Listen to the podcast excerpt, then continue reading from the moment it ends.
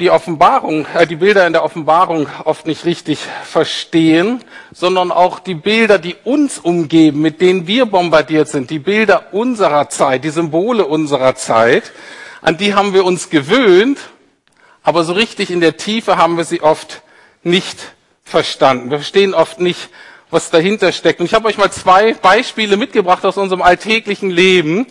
Und ich mich frage, wie viele von uns die versteckten Botschaften, die da drin sind, auch gesehen haben. Das erste ist, sind die, aus uns, von unseren Freunden aus der Schweiz, die geliebte Schokolade Tobler Rhone. Wenn ihr euch mal das Logo anguckt, seht ihr da eine versteckte Botschaft. Was seht ihr da?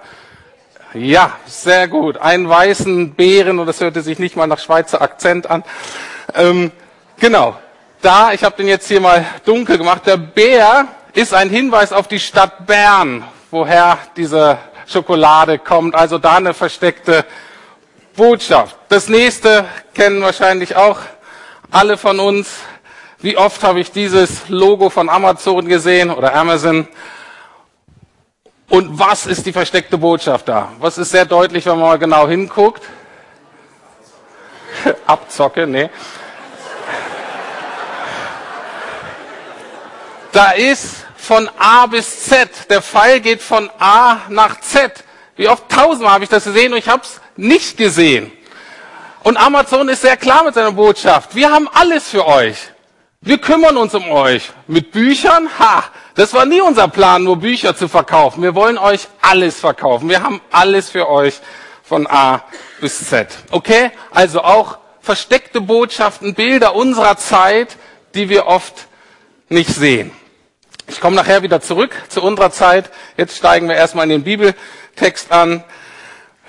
Erst das erste Tier, dann das zweite Tier, dann die Hure und dann, okay, was machen wir damit? Ich lese vor Offenbarung, Kapitel 13, die Verse 1 bis 4. Das erste Tier, ähm, für die, die ja noch nicht teilgenommen haben, kurze Einbettung. Das geschieht alles am Ende des ersten Jahrhunderts in Kleinasien, damals in der heutigen Türkei, also im römischen Reich. Und dann sah ich ein Tier aus dem Meer aufsteigen, das sieben Köpfe und zehn Hörner hatte. Und auf seinen Hörnern hatte es zehn Kronen. Und auf jedem Kopf stand ein Name, der Gott verspottete. Dieses Tier sah aus wie ein Panther, aber es hatte Bärentatzen und ein Löwenmaul. Und der Drache gab ihm seine Kraft und seinen Thron und große Macht.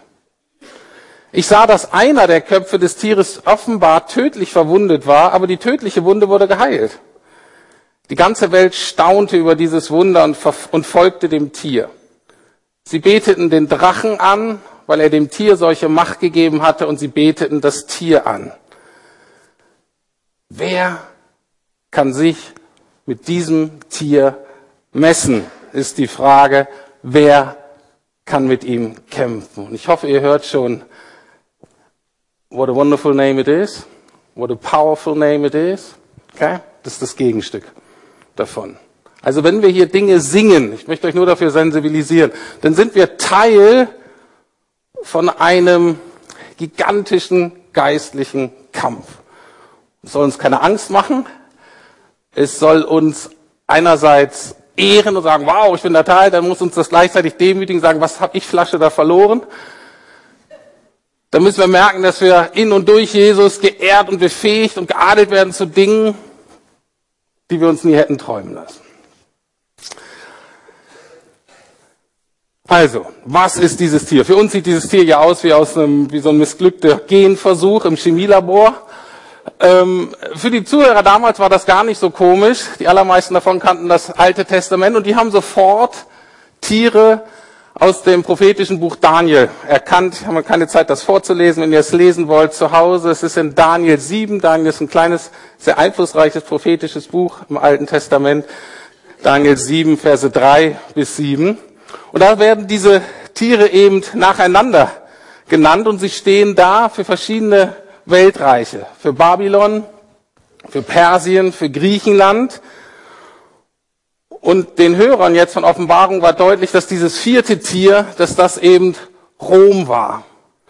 und dass sich in Rom alle diese Mächte dieser vorherigen Weltreiche gesammelt und gebündelt haben.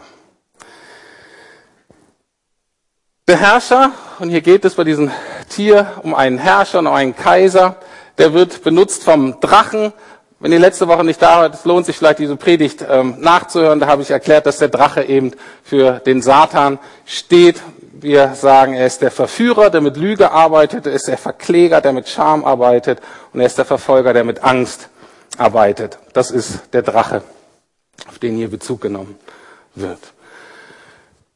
Nicht ganz klar, wer diese sieben und äh, äh, sieben Köpfe sind und so weiter, kann man alles genau sich angucken. Klar ist nur, dass Domitian, der Kaiser, der damals regiert hat, dass er einer davon war.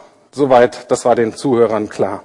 Und das andere, was ich gerade schon angedeutet hat, die Hauptbotschaft über dieses erste Tier ist, dass, dass das Tier praktisch als Plagiat ähm, dargestellt wird. Er ist ein Herrscher, der eine bewusste Kopie auf ein anderes Tier ist, was wir vorher schon gesehen haben, was in der Bibel oft als Lamm Gottes ähm, beschrieben wird. Eben, es ist ein Plagiat von Jesus.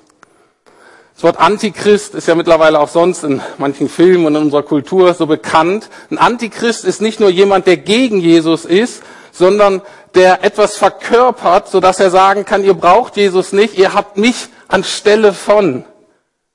Jesus. Okay, das ist so ähm, das Entscheidende. Und wichtig ist, dass der Satan, dass der Verkläger total unkreativ ist. Er kann selber nichts schaffen. Nur Gott ist kreativ und schafft Neues. Der Verkläger nimmt nur das, was Gott geschaffen hat. Und was er tut, ist, er versucht es zu zerstören oder zu pervertieren. Man könnte sagen, es ist alles nur geklaut. Und eine Zwischenbotschaft, eine Zwischenfrage oder eine Zwischenwarnung an uns ist schon, lebe dein Leben nicht in einer todbringenden Kopie. Das ist eine der Hauptaussagen hier. Lebe dein Leben nicht in einer todbringenden Kopie. Ganz kurz zu diesem Kopf, der irgendwie gestorben ist und auferstanden ist und sich nicht ganz sicher, was das bedeutet, aber höchstwahrscheinlich ist das ein Hinweis auf Kaiser Nero. Und es war da diese Verschwörungstheorie oder so eine Auferstehungstheorie um Nero. Viele sind davon ausgegangen, und das machte so die Runde in Rom, äh, dass Nero nochmal auferstehen wird, dass er sich mit den Feinden verbünden wird und Rom nochmal einnehmen wird. Das könnte ein Hinweis auf diese Typ da sein, der eben wie Jesus so ähnlich äh, gestorben ist und auferstanden. Ich habe euch hier eine Tabelle mitgebracht. Keine Angst, wir werden das nicht ganz durchgehen. Da wird nur gezeigt, wie deutlich in dem Text wird, wie kopiert wird, was Jesus eigentlich getan hat, wie kopiert wird, was Jesus, ähm, wer Jesus ist. Und das sind in, in diesen zehn verschiedenen Kategorien. Ähm, wenn ihr in einem Hauskreis seid, in der Kleingruppe, ähm, ihr habt das ganze Material, da könnt ihr es dann in der Tiefe nacharbeiten. Wer sagt, ich bin noch in keinem Hauskreis, dann könnt ihr mich auch anfragen, dann kann ich euch diese Tabelle schicken, dann könnt ihr das zu Hause erarbeiten. Okay, aber das ist die erste Hauptbotschaft zum ersten Tier. Kommen wir zum zweiten Tier. Das ist ein bisschen später in dem Kapitel und das liest sich auch so ein bisschen wie in einem apokalyptischen Horrorfilm. Verse 11 bis 14. Dann sah ich ein anderes Tier aus der Erde aufsteigen. Es hatte zwei Hörner wie ein Lamm, sagen, aber sprach mit der Stimme eines Drachens. Da wissen wir also, woran wir sind. Es hatte alle Macht des ersten Tieres und brachte alle, die dieser Welt angehören, dazu, das erste Tier anzubeten, dessen tödliche Wunde geheilt worden war. Es wirkte erstaunliche Wunder und ließ vor den Augen der Menschen Feuer vom Himmel auf die Erde regnen. Und mit den Wundern, die es mit der Erlaubnis des ersten Tieres tat, verführte es die Menschen, die auf der Erde wohnen. Wofür steht das zweite Tier? Das zweite Tier steht für Propaganda. Das zweite Tier steht für den Versuch, Menschen dazu zu bringen, das erste Tier, also den Herrscher, die herrschende Institution, anzubeten. Und wenn wir sagen, anbeten, ist es so religiös, damit können wir oft nichts anfangen. Anbeten meint ganz konkret im Alltag dann, dass versucht wird, diesem ersten Tier, diesem Herrscher zu vertrauen und sein Leben nach ihm zu richten. begeistert von ihm zu sein, Entscheidungen in dessen Sinne zu treffen. Das bedeutet Anbetung. Und wenn wir Anbetung so verstehen, dann merken wir, oh, das hat ganz konkrete Auswirkungen auf mein persönliches Leben, auf meinen persönlichen Alltag. Wenn der Text insgesamt liest, wird deutlich, dass äh, Johannes, also der Schreiber der Offenbarung, praktisch eine unheilige Dreieinigkeit zeichnet. Ein Gegenstück zur wahren Dreieinigkeit. Der Drache sozusagen als Gott Vater, das erste Tier mit der Todeswunde als Christusersatz und das zweite Tier wie der Heilige Geist, der die Aufgabe hat, die Augen zu öffnen, damit wir Gott anbeten. Okay, und das zweite Tier eben verführen möchte, lügen möchte, damit etwas Falsches angebetet wird. Später im Text kommt eine bekannte Zahl, die habe ich nicht vorgelesen, und zwar ist die Zahl 666. Über die wird ja viel spekuliert, gibt es ja auch in Literatur und in Filmen und, und so weiter. Ähm, ich will da heute Morgen nicht drüber spekulieren, weil ich euch keine gescheite An Antwort geben kann, was das heute sein könnte. Aber in dem Buch, ne, das Peter auch am Anfang erwähnt hat, dieses Buch, was glücklich macht, in Seiten 114 und folgende, sehr gut beschrieben auf drei, vier Seiten, wie man das verstehen kann. Also wieder in den Hausgruppen, Kleingruppen, lest es nach, diskutiert äh, darüber. Ähm, wenn ihr das nicht habt, ich schicke euch das gerne zu, diese Seiten, als Kopie. Aber ich wollte heute Morgen nicht darüber spekulieren, weil es uns im zentralen Punkt heute nicht weiterbringt. Ich weiß, jetzt sind manche von euch enttäuscht, aber ich bin nur gekommen, damit mir endlich mal jemand erklärt, was diese blöde 666 bedeutet. Lest es nach. Die Hure. Dritte Person, dritte Main Player. Offenbarung 17, Verse 3 bis 5. Die Hure wird wichtig in den späteren Kapiteln, ganz von 16 bis 19. Ich lese etwas über sie vor. Da versetzte der Engel mich im Geist in die Wüste. Dort sah ich eine Frau auf einem scharlachroten Tier sitzen, das sieben Köpfe und zehn Hörner hatte, die über und über mit Lästerung gegen Gott beschrieben waren. Die Frau trug purpurne und scharlachrote Kleidung und Schmuck aus Gold und kostbaren Edelsteinen und Perlen in ihrer Hand hielt sie einen goldenen Becher, der mit Abscheulichkeiten und dem Schmutz ihrer Unzucht gefüllt war. Ein geheimnisvoller Name stand auf ihrer Stirn geschrieben, Babylon die Große, die Mutter aller Huren und aller Abscheulichkeiten auf der Erde. Okay, dieses Buch soll glücklich machen. Gut, jetzt schauen wir mal. Die Hure reitet auf einen König, ähm, wenn man diese ganzen Kapitel durchliest, gibt es meines Erachtens nur eine gute Erklärung, was diese Hure sein kann. Sie steht für ein System, sie steht für Systeme, sie steht für ein kulturelles und damit auch ein moralisches und wirtschaftliches System. So, und jetzt bündel ich das mal zusammen. Was heißt es damals, was heißt es heute? Also, das erste Tier ist ein römischer Kaiser oder die verschiedenen römischen Kaiser, also damals ganz konkrete Herrscher. Zweite Tier ist der Kaiserkult, also die Propaganda, diese Werbung, die dazu verleitet hat, den Kaiser nicht nur als menschlichen Herrscher, sondern letztlich als Gott, als die eine einende Figur im ganzen römischen Reich zu verstehen. Und da wurde viel Geld investiert, viel Kreativität, Zeichen und Wunder mit großen Standbildern, mit großen Prozessionen. Ähm, das kennen wir ja aus totalitären Systemen in der Geschichte und bis heute. Ich hatte gesagt schon mal, dass wenn da Geschäftstreffen waren, mussten die äh, Kaufleute in dem Treffen kurz anhalten und mussten ihre Loyalität dem Kaiser gegenüber ähm, ausdrücken. Ähm, das war der Kaiserkult, das ist dieses zweite Tier. Und die Hure Babylon, das wird sehr deutlich, äh, ähm, steht für Rom, aber nicht nur für die Stadt Rom, sondern für Rom als kultureller, moralischer und wirtschaftlicher Knotenpunkt. So, wenn ihr euch diese drei Dinge anguckt, dann ist die Frage, okay, was ist die Botschaft der Offenbarung oder der ersten Christen? Wie sollten die darauf reagieren? Und das erste Tier ist ein römischer Kaiser. Und da ist es wichtig, in Römer 13, also im anderen Kapitel im Neuen Testament steht, dass die Christen keine Probleme hatten mit einem Kaiser, mit einem Herrscher als Institution, als politische Institution. Da gab es mal gute, gab es mal schlechte, aber das an sich war nicht das Problem. Aber diese Kaiser hier waren eben zu fürchten, weil sie die Gemeinde Jesu verfolgten. Aber diese politische Institution an sich war nicht, ähm, war jetzt nicht in sich böse. Was aber, und das ist das zweite Tier, was die Christen aber total ablehnten, war der Kaiserkult. Also jede Anteilnahme an irgendeiner Form von Anbetung, von Vertrauen äh, dem Kaiser äh, gegenüber, weil sie wussten, das ist Gottes Götzendienst.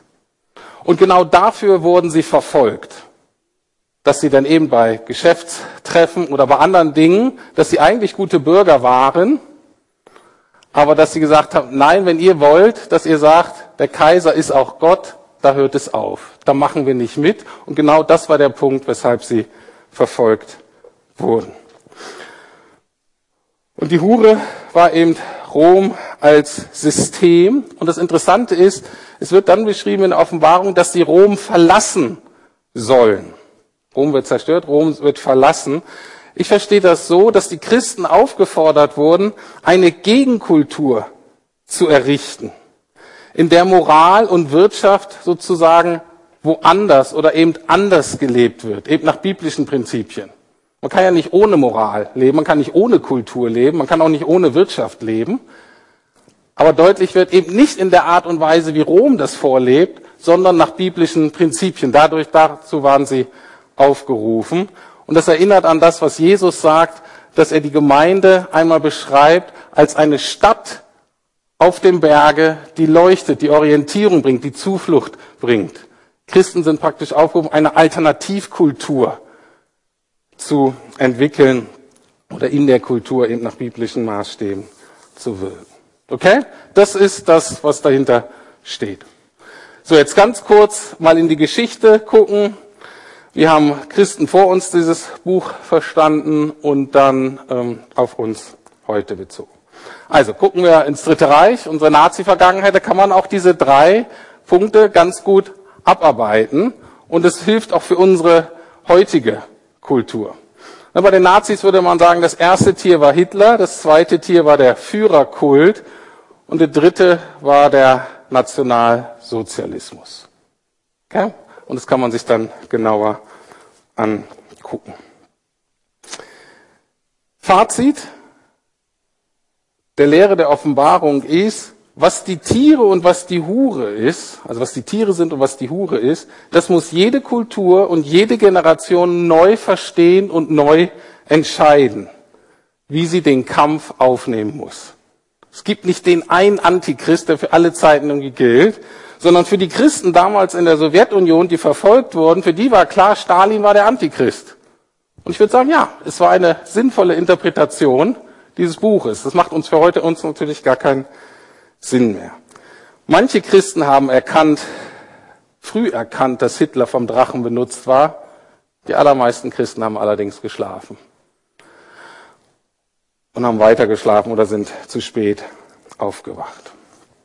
Ich komme zum Schluss. Es ist immer leichter, das Böse und den Drachen in anderen Kulturen und Zeiten zu erkennen.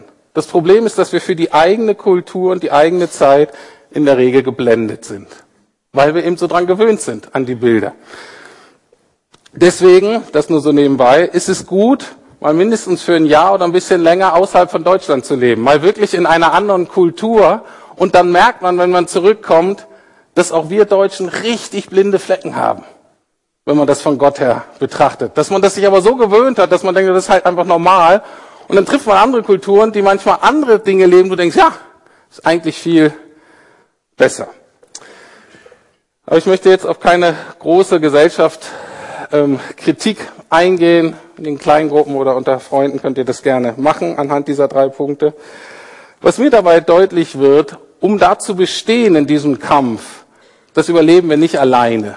Wir brauchen Gemeinschaft. Wir brauchen Austauschpartner. Wir brauchen einander, aber, und das ist mir auch ganz wichtig, wir müssen auch eine prophetische Gemeinschaft sein. Wir müssen auch, wenn wir uns versammeln und sagen, Jesus in unserer Mitte, dann müssen wir dem Geist auch erlauben, uns nicht nur zu bestätigen und zu ermutigen, das ist zwar schön, brauchen wir auch, tut er auch, sondern dass wir dem Geist auch erlauben, uns mal wach zu rütteln und so richtig fürs Schienbein zu treten und zu sagen, so geht's nicht weiter, Freunde. Sonst laufen wir einfach mit. An welche Bilder haben wir uns gewöhnt? Das ist so ein bisschen die Frage jetzt zum Abschluss. Die Offenbarung will uns einen Spiegel vor die Augen stellen. Und ich meine damit letztlich nicht hauptsächlich die Werbung von vorhin. Nein, ich glaube nicht, dass Amazon der Antichrist ist. Aber der Drache liegt gut getarnt in den Bildern unserer Zeit. Und er versucht uns durch Lüge, Scham und Angst zu beeinflussen. Ich möchte jetzt allerdings mit einem positiven Beispiel enden und zeigen, was möglich ist, wenn der Drache und wenn die Tiere in einem konkreten Leben besiegt werden und wenn das Lamm anfangen darf zu regieren. Das ist also jetzt eine ermutigende Geschichte, die, die bei der Willow-Konferenz war. Wir waren vor ein, zwei Wochen bei einer großen deutschen oder internationalen Konferenz, ähm, die heißt Willow Creek und das ist so ein Leiterschaftsseminar ähm, gewesen. Und da wurden immer mal so positive Beispiele vorgestellt, wie eine Gesellschaft verändert werden kann, wie was passieren kann, wenn Leute ihr Leben Gott zur Verfügung stellen. Und ich möchte praktisch abschließen mit so einer ermutigenden Geschichte, aber möchte euch gleichzeitig einladen, schaut mal, wo der Drache konkret besiegt wurde. Und dann wenden wir das kurz auf uns an. So, Film ab. Ah, das, okay, das brauchen wir noch nicht, sonst erstmal den Film.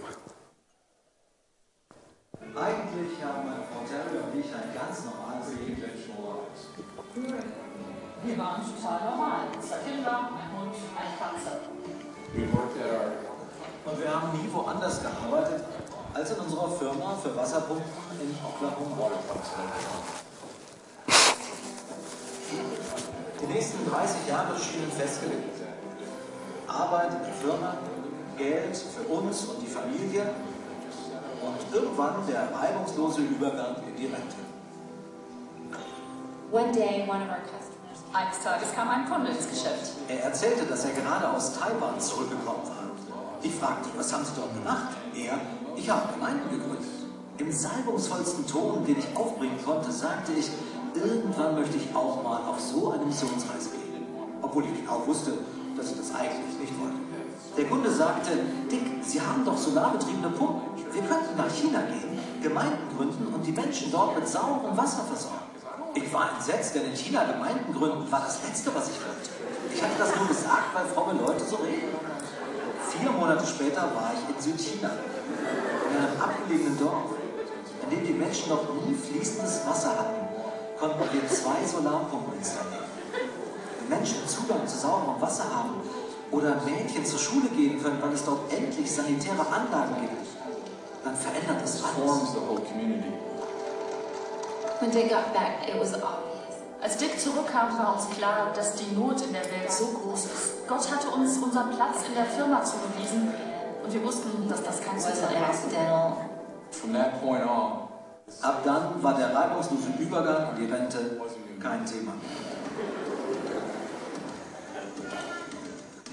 Nach einer unserer Reisen entschieden wir, dass solarbetriebene Pumpen technisch zu anspruchsvoll sind. Wir mussten eine neue handbetriebene Pumpe Mein alter Freund Steve fiel mir ein, mit dem ich bestimmt zwei Jahre nicht gesprochen hatte. Montag kam ich ins Büro und hatte eine Nachricht von ihm auf dem AB. In meinem Granitgeschäft ist die Pumpe kaputt. Ich dachte, vergiss es. Ich bin dreimal in China gewesen und auch in Sierra Leone. Ich brauche jemanden, der mit mir eine Handpumpe erfindet. Wir gingen miteinander essen und ich erzählte ihm, dass diese Pumpe Wasser aus einer Tiefe von 25 bis 30 Metern pumpt, vor Ort gebaut werden und unter 100 Dollar kosten soll. Ach, und übrigens, ich brauche sie in drei Monaten. Steves Antwort, morgen fange ich damit an. Er machte sich auf die Suche nach einer Zeichnung von Leonardo da Vinci von 1498. Ein paar Tage später fand er ein englisches Patent aus dem Jahr 1675. Er kombinierte beide Zeichnungen und herausgekommen ist die Access 1.2 Handpumpe, mit der wir heute arbeiten. Kosten 20 Dollar. Wir haben dann auch eine neue Handbohrmethode erfunden, die vor Ort von Einheimischen eingesetzt werden kann. We started training and mentoring. Weltweit haben wir dann auch Schulungs- und Mentorenteams eingesetzt. Wenn die Menschen nach dieser Schulung ihre eigene Bohrfirma und einen eigenen Pumpenreparaturservice aufbauen, können sie die Wasserkrise in ihren Dörfern und Bezirken selbst lösen. Wir haben zu jedem Projekt, das uns über den Weg lief, Ja gesagt. Und an jedem Ort haben wir Gottes Gegenwart erlebt. In den letzten zehn Jahren haben wir eine Million Menschen mit Wasser versorgt. Wir haben 3200 Brunnen gebohrt, vor den Vereinten Nationen gesprochen. Und wir arbeiten jetzt am größten Frischwasserprojekt der Welt, dem 7000 Brunnenprojekt. Wir haben bisher 32 Länder besucht und ein Netz von 350 Geschäftspartnern geschaffen. An jedem Tag bohren sie Brunnen, damit sie ihre Familien ernähren und das Wasserproblem ihres Dorfes lösen können. Wir haben uns schon oft gefragt, wie sind wir eigentlich so weit gekommen?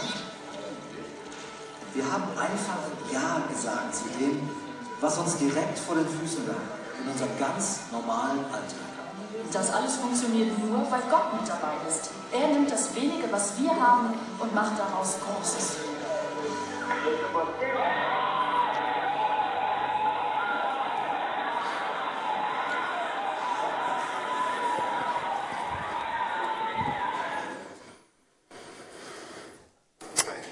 Cool, ja, genau. Könnt ihr mal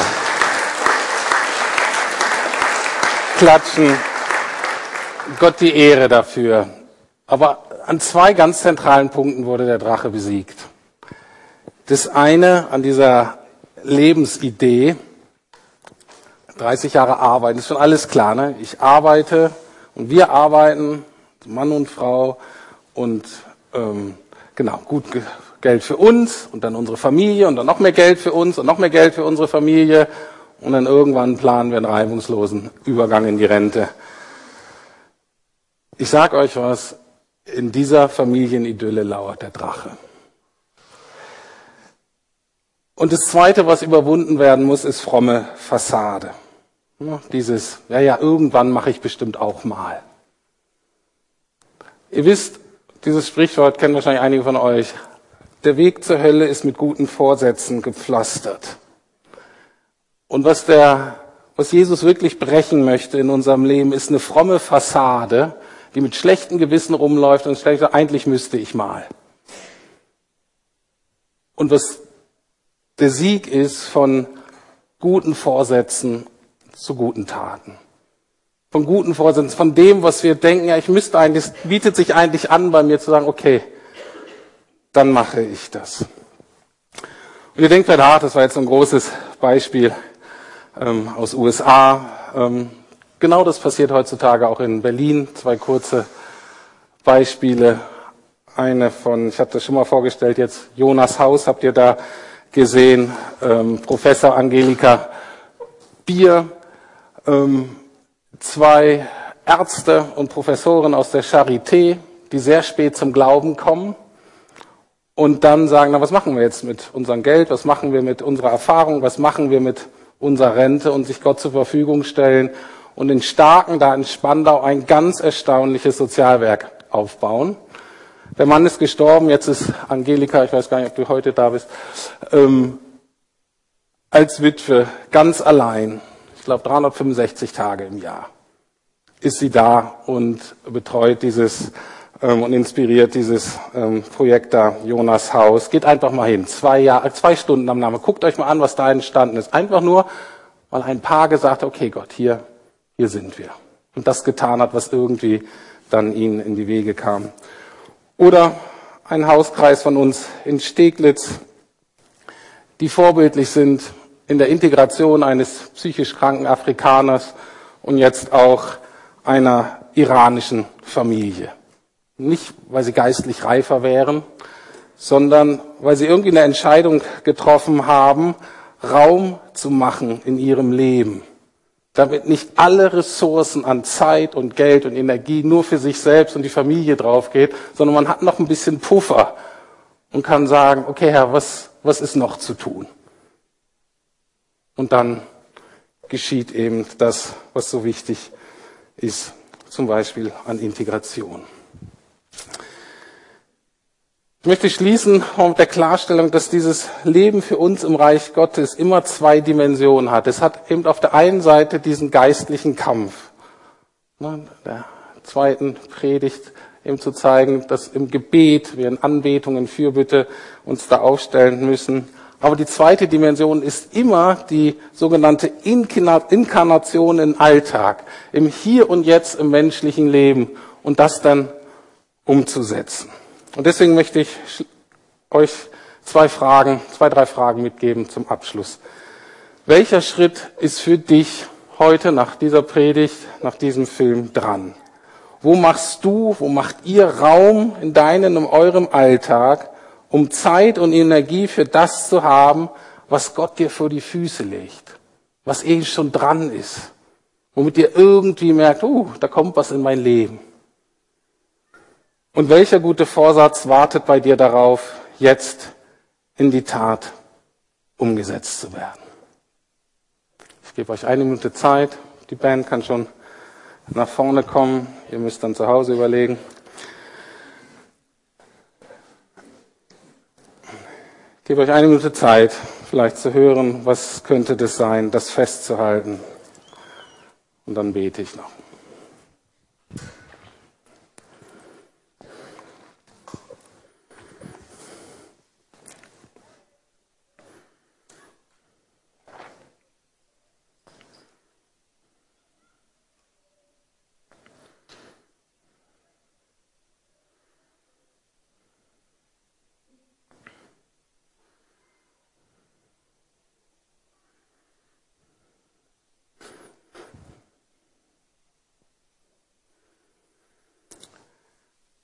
Lieber Herr, ich will dir danken, dass du dein Rauch nicht, Reich nicht hauptsächlich mit Pastoren und Hauptamtlichen baust. Ich danke dir, dass wir dir nichts vormachen müssen. Danke, dass wir, ähm, dass du uns findest, dass du uns annimmst, so wie wir sind. Wir danken dir für deine Liebe. Und wir danken dir für dieses Beispiel von Menschen, die gesagt haben, erstaunt sind, was Gott tun kann, weil Menschen einfach Ja gesagt haben. Okay das ist von dir, das machen wir. Und ich danke dir, dass es für uns genauso gilt, Herr. Und deswegen lade ich dich ein, Heiliger Geist, dass du uns heute oder in den nächsten Tagen diesen einen Punkt zeigst, wo ein konkreter Schritt dran ist, der erstmal total klein aussieht. Und wir wollen den in Treue und Gehorsam und Vertrauen auf dich gehen. Und was immer daraus entsteht, befehlen wir dir an, Herr. Hab du Dank dafür. Amen. So, ich bitte euch aufzustehen und wir schließen diesen Gottesdienst mit dem schönen Kirchenlied.